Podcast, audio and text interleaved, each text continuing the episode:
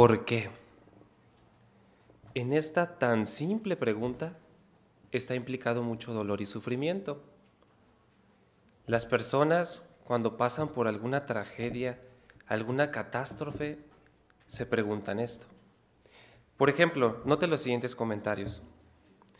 ¿Por qué nos has enviado esto, Dios? ¿Qué te hemos hecho? Estas fueron las palabras de una anciana de la India cuando un tsunami pasó por su pueblo dejando terribles consecuencias. O este comentario, ¿por qué permitió Dios que muriera? Eso preguntó una mujer cuando su amiga falleció por cáncer dejando a su esposo y cinco hijos.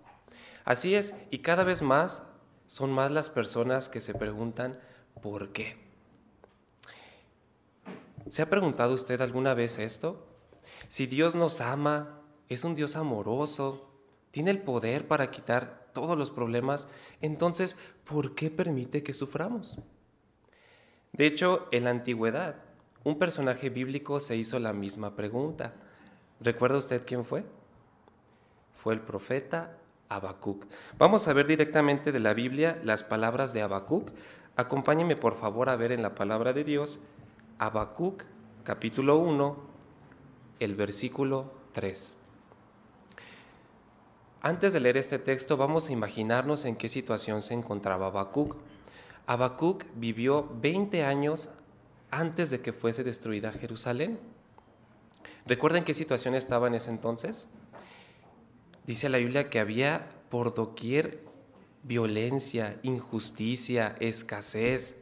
Entonces, Habacuc, al ver todas estas cosas, le afectó Vamos a ver lo que dice Habacuc. Él estaba haciendo una oración con Jehová directamente y le dice, fíjese el versículo 3. ¿Por qué me haces ver tantas cosas malas? ¿Por qué toleras la opresión? ¿Por qué hay destrucción y violencia delante de mí? ¿Y por qué hay tantas peleas y conflictos? ¿Por qué? ¿Por qué? ¿Por qué? Le estaba diciendo Habacuc a Jehová. Una pregunta. ¿Habacuc acaso no conocía a Jehová? Bueno, Habacuc era un profeta de Jehová. ¿Se imaginan en ese entonces la relación que tenía un profeta con Jehová? Hablar directamente, escuchar directamente sus mensajes. No solo eso, Habacuc era un levita músico. Él componía, él cantaba canciones a Jehová. Y estaba dando él un mensaje muy difícil. Imagíneselo. Habacuc está caminando en alguna calle de Judá y a su izquierda quizás ve a unos hombres maltratando a una mujer. A su derecha a una familia que está muy enojada porque la están estafando. Y en lo lejos se escucha una risa, pero no de esa risa sana, sino una risa de maldad. Entonces Habacuc en medio de toda esa situación trata de buscar algunas escaleras, algún lugar alto, se sube y empieza a decir, muy pronto, muy pronto Jerusalén va a ser destruida y todas las personas que no quieran cambiar también van a ser destruidos. ¿Era un mensaje fácil? ¿Qué, cree que las personas sentían cuando escuchaban eso? Pues no estaban alegres, ¿verdad? De hecho, un contemporáneo o alguien que vivió en la misma época que Habacuc eh, fue Jeremías. Jeremías transmitió un mensaje parecido. Y dice la Biblia que en varias ocasiones intentaron matar a Jeremías. Y lo mismo podemos decir de Habacuc. Su mensaje no era bien recibido. Era un mensaje que se necesitaba valor y mucha fe. Habacuc era un siervo fiel de Jehová. ¿Qué aprendemos? Que aún siervos fieles de Jehová, como Habacuc, Puede que el dolor nos indigne y digamos, Jehová, ¿por qué permitiste que pasara esto? ¿Alguna vez a usted le ha pasado? Quizás no lo hemos dicho en palabras, pero ¿alguna vez lo pensamos o alguna vez lo sentimos en nuestro corazón? Hermanos y amigos, si esto es así, ¿será cierto que Jehová cuando ve el sufrimiento acaso no siente nada? Él ve la maldad, lo que estamos pasando hoy en día, y no siente nada. Dejemos que Jehová mismo nos conteste. Veamos su palabra en Proverbios capítulo 6, versículos 16 en adelante. Proverbios capítulo 6, versículo 16. Y note qué es lo que siente Jehová, Dios, en cuanto a la maldad. Proverbios capítulo 6, versículos 6, perdón, versículo 16. Dice, hay seis cosas que Jehová, ¿qué dice ahí? Odia. Sí, hay siete cosas que Él detesta. Ojos orgullosos, una lengua mentirosa y manos que derraman sangre inocente, un corazón que trama planes perversos y pies que van corriendo a la maldad, un testigo falso que miente cada vez que abre la boca y todo el que siembra la discordia entre hermanos. ¿Qué es lo que siente Jehová en cuanto a la maldad? El versículo 16 dice que odia, detesta. La palabra hebrea que se utiliza aquí para describir detestar también tiene el significado de aborrecer, repugnar, ofender en todos los sentidos, estremecerse, temblar, apartarse de esa cosa. Y eso es lo que Jehová siente en cuanto a la maldad. No es un sentimiento simple como quizás alguien diga, ah, yo odio la cebolla. No, ¿verdad? Jehová detesta la maldad en otro nivel. Se puede comparar a lo siguiente. Imagínese que usted va por la calle y a unos metros se da cuenta de que hay un animalito muerto. Es un perrito que lo atropelló un carro. Ya lleva tres días allí en muy mal estado. ¿Qué va a hacer usted? Se va a acercar al perrito y, a ver qué raza era, eh, qué nombre tiene, eh, qué huele. ¿Verdad que usted no va a hacer eso? Aunque usted tenga que cambiar de ruta, desviarse, ¿qué nombre tiene? ¿Verdad que no va a pasar cerca de ahí? Es más, aunque huela un poquito cómo se siente, se le revuelve el estómago. ¿Por qué? Porque usted detesta esa situación. No puede estar cerca, no puede mirarlo. Lo mismo siente Jehová en cuanto a la maldad. La detesta. De hecho, recuerda los tiempos de Noé. Dice la Biblia que la tierra estaba llena de maldad. Y que Jehová cuando vio eso, ¿qué sintió? ¿Recuerda qué dice la Biblia? Sintió dolor en su corazón al ver esa maldad. Así es que Jehová detesta la maldad y por lo tanto Dios no es el culpable del sufrimiento que ahora nosotros vemos en estos días. Es como la Biblia dice en Job, eh, capítulo 34, versículo 10. Ahí dice que es impensable que el Dios verdadero actúe con maldad.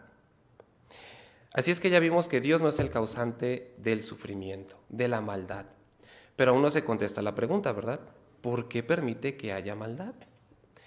Pero para poder responder esta pregunta necesitamos ver cómo piensan muchas personas. Muchas personas dicen, ok, Dios, el Creador, me creo a mí, creo la tierra, todo lo que yo puedo ver, entonces Dios controla todo lo que pasa en esta tierra. ¿Pero eso es cierto? ¿Dios gobierna la tierra hoy en día? Quizás la verdad de la Biblia le sorprenda. Vamos a ver lo que dice primera carta de Juan, capítulo 5, versículo 19. Y note quién es el que está controlando esta tierra. Primera carta de Juan, capítulo 5, versículo 19. Dice ahí, sabemos que nosotros provenimos de Dios, pero el mundo entero, note, está bajo el poder del maligno. Vea la siguiente ilustración. El poder del maligno. ¿Quién es el maligno? Jesús en otro texto lo identifica como el diablo, Satanás el diablo. Así es, Jehová Dios no está gobernando la tierra hoy en día, no controla lo que pasa la tierra. Más bien como se ve en la ilustración, ya entendemos por qué el mundo está así, ¿verdad? Con tanto sufrimiento, con tanta maldad, igualito que su gobernante, Satanás, el diablo. Gracias por la ilustración. Así es que ya sabemos que Dios no causa el sufrimiento y la maldad y sabemos que no controla lo que pasa en la tierra en estos días. Ahora sí llegamos a la pregunta que nos permitirá saber por qué permite Dios el sufrimiento. Y esta pregunta es, ¿por qué permite Jehová Dios que Satanás gobierne? Hoy en día. Es buena pregunta, ¿verdad? Para saber la respuesta, necesitamos hacer un viaje en el tiempo. Necesitamos situarnos allí cuando Jehová Dios creó a la primera pareja humana, Adán y Eva. Dice la Biblia que les dio un hermoso paraíso, eh, árboles de todos para que puedan comer lo que sea. Eh, les dio un propósito, llenar la tierra con sus hijos. Pero había un ángel que se rebeló contra Jehová. Él quiso engañar a Adán y Eva. Lo que dijo Satanás en ese momento planteó un gran desafío y si usted entiende ese desafío, va a entender por qué Dios permite el sufrimiento hoy en día. ¿Qué fue lo que dijo Satanás? ¿Que desafió a Dios? Vamos a verlo en la Biblia. Génesis capítulo 3, versículos 1 en adelante. Génesis capítulo 3, el versículo 1 en adelante. Satanás fue muy astuto. Ese ángel que se reveló fue Satanás. Él utilizó una serpiente para acercarse a Eva y fíjese las palabras que él dice que desafían a Jehová. Versículo 1 en adelante dice, Ahora bien, de todos los animales salvajes del campo que Jehová Dios había hecho, la serpiente era el más cauteloso. Ella le preguntó a la mujer, a Eva, ¿de veras les dijo Dios que no pueden comer de todos los árboles del jardín? La mujer le respondió, podemos comer del fruto de los árboles del jardín, pero del fruto del árbol que está en medio del jardín, Dios dijo, no deben comer de él, no, no deben tocarlo, si lo hacen, morirán. Ante esto, note qué es lo que dice la serpiente. La serpiente le dijo a la mujer, de ningún modo morirán. De hecho, Dios sabe que el mismo día en que coman de él, se les abrirá los ojos y serán como Dios, conocerán lo bueno y lo malo. ¿Notó cómo estaba desafiando aquí Satanás a Jehová? Vamos a verlo de nuevo. En el versículo 4, Satanás le dice a Eva, de ningún modo morirán. No es cierto. Dios es un mentiroso. Les dijo que van a morir, pero no es cierto. Versículo 5. Dios sabe que si comen de ese árbol, les va a pasar algo bueno. Dios no es un buen padre es un mal gobernante. Mira, les miente a sus hijos y les oculta cosas buenas. Es más, ¿qué dice ahí al último? Si comen de él van a ser como Dios, conocerán lo bueno y lo malo. No necesitan a Dios. Ustedes mismos decidan qué está bien y qué está mal. Una pregunta, ¿aquí Satanás estaba diciendo que Dios no puede gobernar? No, ¿verdad? Lo que él estaba desafiando era que Dios no tiene derecho a gobernar, que no es un buen gobernante, que es mentiroso, que le esconde cosas buenas a sus hijos y que no lo necesitaban. ¿Qué hizo Jehová? En ese momento muchos dicen, ay, pues eh, hubiera destruido inmediatamente a Satanás, Adán y Eva, y listo, crear una nueva pareja, borrón y cuenta nueva. No tendríamos que pasar por ese sufrimiento. Pero Jehová no hizo eso. Jehová dejó pasar tiempo para contestar este desafío. ¿Por qué hizo esto? Dios, Jehová, es el ser más sabio, más justo. Así que esa fue la decisión más sabia. Y no tiene por qué darnos explicaciones, pero nos las da. Vamos a entender por qué Dios hizo esto con la siguiente ilustración. Vea la siguiente imagen, por favor. Imagínese que usted vuelve a la escuela. Aquí hay varios niños también. Imagínense que usted está en su salón de clases y ahí está el, maestro de matemáticas. ¿Les gustan las matemáticas? Bueno, ahí está el maestro explicando un problema muy difícil de matemáticas. Entonces fulanito se levanta y dice, maestro, maestro, usted está equivocado. Yo puedo hacerlo mejor que usted y se escucha, ¿Eh? varios alumnos se rebelan y dicen, oye, a lo mejor fulanito sabe mejor que el maestro. ¿Qué va a hacer el maestro en esa situación? Gracias por la ilustración. Quizás si el maestro actúa de esta forma, usted está ahí, imagínese, Y dice el maestro, a ver fulanito, tú, tú no sabes nada, eh, yo aquí soy el maestro, es más, salte de la clase. Si el maestro hace eso, ¿qué va a pensar usted que está ahí? Todos los alumnos. Oye, ¿por qué el maestro se apresuró a hacer eso? A lo mejor tuvo miedo. Oye, a lo mejor fulanito sí sabe más que el maestro. Y la rebeldía continúa. Pero ahora imagínense que el maestro hace lo siguiente. A ver, fulanito, tú dices que puedes resolver el problema mejor que yo, que yo estoy mal, que no debo yo de enseñarles. A ver, pasa, resuélvelo tú. Entonces fulanito va, trata de resolver el problema, pero ¿qué cree? No sabe más que el maestro y no lo puede resolver. Entonces, ¿qué van a decir los alumnos? Ay, mira, el maestro estaba en lo correcto. Fulanito no sabe. Aquí el que tiene derecho a enseñarnos es el maestro. Así que la rebeldía se acaba y el respeto al maestro continúa, ¿no es cierto?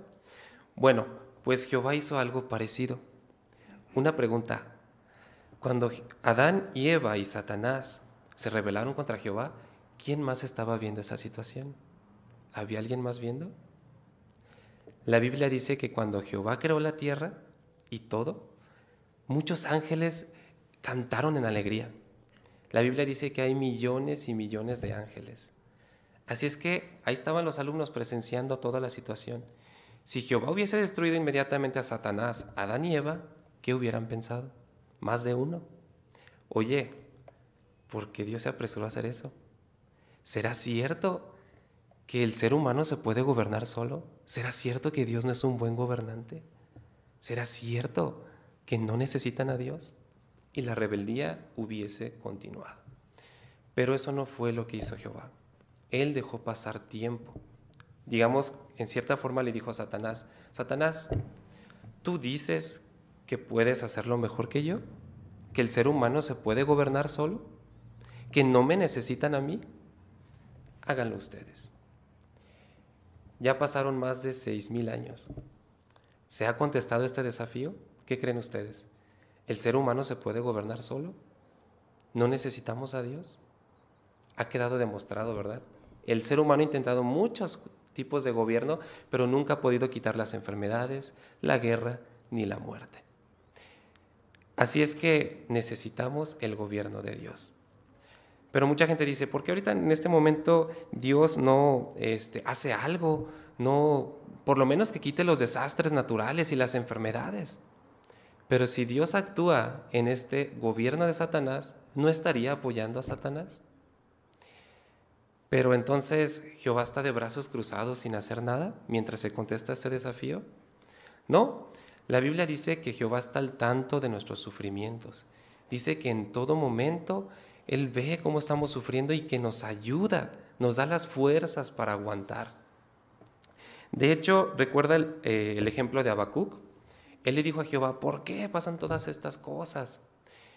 Cuando Habacuc le hizo esa oración, Jehová le dio una respuesta. Veamos lo que le dijo en Habacuc, capítulo 2, versículos 3 y 4.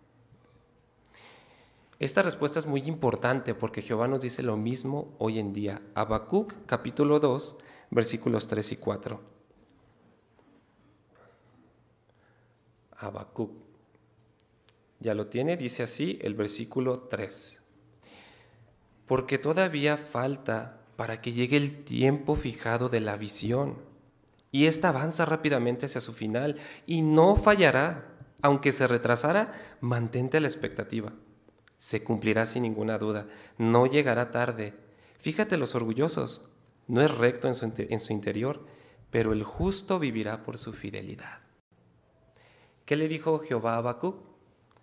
Qué amoroso Jehová le dice, fíjate, la visión, es decir, la promesa de que Jerusalén va a ser destruida, no fallará, no se va a retrasar. Yo voy a eliminar el sufrimiento que hay en Jerusalén. Se cumplirá sin ninguna duda, le dice Jehová a Habacuc. Y al final lo consuela diciéndole que el justo va a seguir viviendo. Hermanos y amigos, Jehová nos dice lo mismo hoy en día. Si usted lleva tiempo estudiando la Biblia, se habrá dado cuenta de que estamos viviendo en lo que la Biblia llama los últimos días. Jehová muy pronto nos promete que su reino va a venir y que todo este sufrimiento se va a terminar. De hecho, en el broadcasting, ¿han visto cómo se utiliza ahora la expresión últimos días? Vivimos en la parte final de los últimos días. Ya estamos al final. Una pandemia que nos dejó casi dos años encerrados Imagínense que mañana inicia la gran tribulación y nos dicen, testigos de Jehová, van a estar un año encerrados. Y usted, ya estuve dos. ¿verdad? ¿Se fija cómo nos está preparando Jehová? Estamos en la parte final de que Jehová quite el sufrimiento. Así es, el sufrimiento que ahorita tenemos es algo temporal. Y siempre que pienso en esto, recuerdo la experiencia de mi hermano. Eh, mi hermano cuando tuvo a su primera niña, ¿verdad?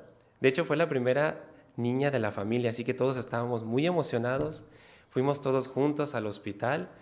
Nunca había visto así de nervioso a mi hermano y obviamente pues a su esposita. Entonces fuimos allí, por fin nació la niña, mi hermano fue a ver a su hijita, la abrazó y pues muy contento, ¿verdad? Eh, yo recuerdo que estaba viendo detrás de un vidrio, entonces el doctor se acerca y le dice algo. De pronto él empieza a llorar desconsoladamente. ¿Qué pasó? El doctor le dice que su hijita nació con un problema. Su esófago no estaba unido con el estómago y entonces no podía comer. Tenían que operarla inmediatamente. ¿Qué cree que hizo mi hermano? Ay, no lo operen. Le va a doler. Por favor, no lo haga. ¿Usted cree que hizo eso? Ningún padre en su sano juicio haría eso. Sabría que le iba a doler a su hijita la operación, pero si no pasaba por esa operación, sabía que no podía disfrutar con su hijita juntos, ¿verdad? Así es que enseguida pasaron a operarla. ¿Dónde cree que estaba mi hermano cuando la estaban operando? ¿Se fue a su casa a descansar? No, ahí estaba, lo más cerca posible. Hasta recuerdo una vez que cuando pudo verla, estaba sosteniéndole su manita. Ahora la niña tiene nueve años, es muy sana y ellos están sirviendo felices a Jehová. Lo mismo pasa con Jehová, hermanos. Él sabe que si no pasamos por este sufrimiento, si no pasamos para que se responda ese desafío que planteó Satanás, no podrá disfrutar con nosotros de la eternidad. Sabe que nos duele, pero se tiene que acabar este desafío para disfrutar con nuestro Padre Jehová. Pero ¿en dónde está Jehová cuando estamos sufriendo entonces? Lo más cerca posible. Jehová nos toma de la mano derecha y siempre nos da la ayuda que necesitamos. Así es que si alguna vez usted se ha preguntado por qué permite Dios el sufrimiento, vea lo que Jehová nos dice seriamente, su promesa en la Biblia. Vea Apocalipsis capítulo 21, versículo 4. Este texto es muy importante, no solo porque nos dice qué nos promete Jehová, sino que nos dice el método de cómo lo hará. Vamos a poner atención a leer en este texto cuál es el método, cuál es la forma en la que Jehová nos promete esto. Dice el versículo 4, y le secará toda lágrima de sus ojos, y la muerte ya no existirá ni habrá más tristeza, ni llanto, ni dolor. Las cosas anteriores han desaparecido. ¿Qué nos promete Jehová? Dice que las lágrimas van a desaparecer. No, ¿verdad? ¿Se fijó cuál es el método? Dice, secará una lágrima, toda lágrima de sus ojos. Así como un padre amoroso toma un pañuelo y una a una seca las lágrimas de sus hijos, así Jehová dice que va a secar todo nuestras lágrimas, todo lo que hemos sufrido. Él nos va a sanar una a una. Tuvimos una experiencia muy fea en el pasado. Perdimos a un ser querido. Jehová una a una nos va a sanar. ¿Cómo lo va a hacer? Por último, vea Isaías capítulo 65, versículo 17. Isaías 65, 17. Ahí Jehová nos promete lo siguiente. Dice, porque miren, voy a crear unos nuevos cielos y una nueva tierra, y las cosas del pasado no serán recordadas ni vendrán al corazón. Dice Jehová que las cosas del pasado, eso que nos duele, ya no van a venir al corazón, ya no nos van a entristecer. ¿Por qué? Porque al principio dice que habrá nuevos cielos y una nueva tierra, un nuevo gobierno de Dios y una nueva humanidad. ¿Perdió usted a un ser querido? Jehová lo va a resucitar. No habrá nada que nos haga a nosotros llorar o entristecernos. Qué amoroso Padre tenemos. Así es que aprendimos, hermanos, que la maldad, Jehová no la causa, Él la detesta. También aprendimos que estamos sufriendo en este momento porque Dios está permitiendo que se conteste ese desafío, ¿verdad? Que ya no falta nada. Estamos muy cerquita de que Jehová traiga ese gobierno y quite todo el sufrimiento de hoy en día. Por último, Habacuc nos dice, después de que Jehová le conteste, que estaría alegre. Él dice, yo voy a estar alegre, yo le voy a echar ganas. Igual nosotros, estemos alegres, aguantemos hasta el fin, sabiendo que Jehová nos ama y nos ayuda aunque estemos con sufrimiento.